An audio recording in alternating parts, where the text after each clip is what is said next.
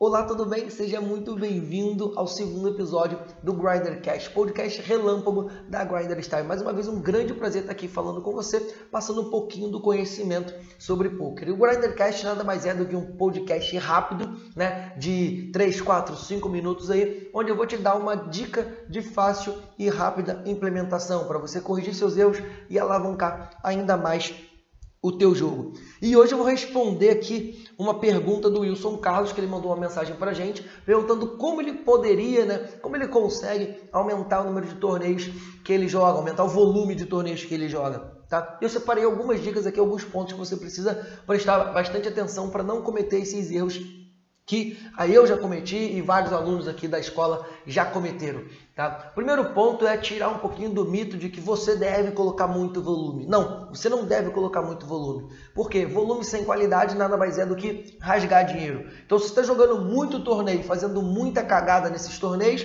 isso não é muito inteligente. Né? Então, você só tem que jogar uma quantidade maior de torneios se você realmente sabe que aquilo ali está sendo lucrativo para você. Enquanto você não corrigir os seus erros, enquanto você não estiver um jogo sólido, um jogo equilibrado, não adianta você jogar um milhão de torneios. Por quê? Porque isso vai te trazer muito mais prejuízo do que benefício. Não estou dizendo para você não jogar. Né? Não adianta você jogar é, 10 telas simultaneamente se você não dá conta dessas 10 telas simultâneas. Né? Se você só se sente confortável jogando 4, se aquilo ali é a tua zona de conforto, beleza, joga na tua zona de conforto, corrige seus erros, quando tiver um jogo redondinho, você sobe esse número daí. Então nunca jogue, a segunda dica, nunca jogue um número de torneios acima da sua capacidade. Isso vai ser prejudicial para o teu jogo, para o teu bankroll e para a tua lucratividade. Terceiro ponto, foque em apenas uma modalidade.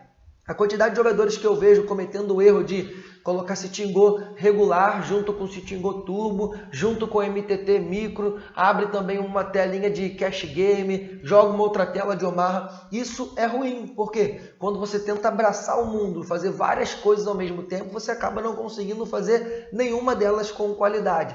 Né? Porque torneios diferentes, estruturas diferentes, modalidades diferentes, né? regras diferentes velocidade diferente, você tem que tomar decisões muito diferentes, né? Muito diferente daquela que você tomaria ali jogando só uma modalidade. Então, se é City Goal de 1 dólar, 180 players que você está jogando, foca nesse torneio e manda bala.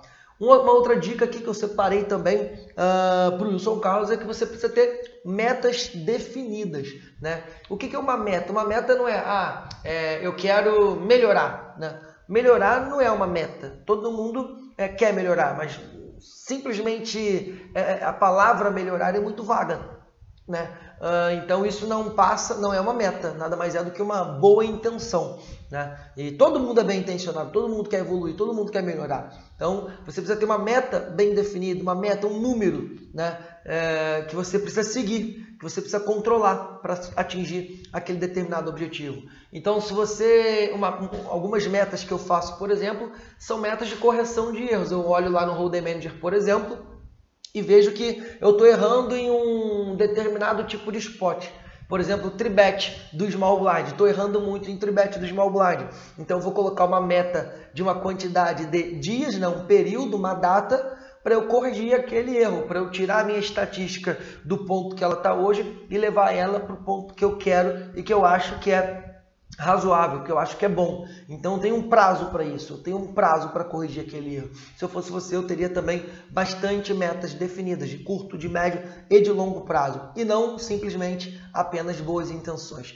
E eu vou deixar aqui duas ferramentas que eu considero muito legais para você ter aí é, no teu no teu dia a dia para você aumentar o número de torneios que você joga. A primeira é o Slot Poker Pro. Ele é um organizador de telas gratuito né, que você pode testar aí durante um período, depois se você gostar, você pode adquirir a licença dele lá, que é baratinho, se não me engano, 15 dólares ou 20 dólares, 10 dólares, alguma coisa assim, né?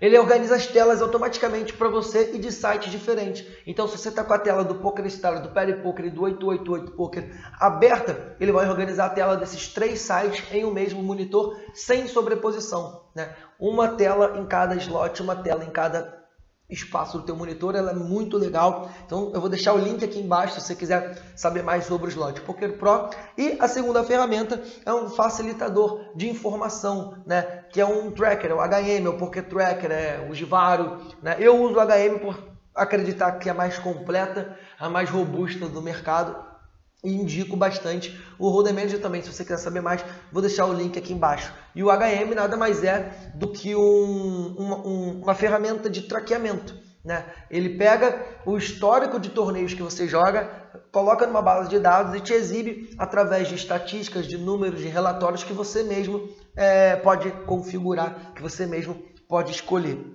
Tá certo? Então é isso. Não coloque volume acima, um número de, não jogue um número de torneios acima da sua capacidade. Volume sem qualidade nada mais é do que rasgar dinheiro. Foque em apenas uma modalidade ou um tipo de jogo e manda bala, mata os caras naquele tipo de jogo. Tenha metas claras e bem definidas de curto, médio e longo prazo, mas que você consiga enxergar e que você consiga controlar. E utilize as ferramentas de apoio que eu acabei de falar: Slot Poker Pro e Hold'em Manager. Bom, por hoje foi isso. Se você tem alguma dúvida, se você quer sugerir algum tema para o nosso Grindercast para os próximos episódios, simplesmente responda uma mensagem aqui no nosso chat no Facebook, que a gente vai anotar a tua sugestão e vamos colocar na fila uh, de espera aqui de assuntos. Beleza? Eu espero que você tenha gostado desse teu feedback aqui pra gente. Indica para os teus amigos, fala com seus amigos, manda eles entrarem em contato aqui com a gente. Um grande abraço para você. GL nesse domingão, vamos mandar bala, vamos matar os caras e até semana que vem.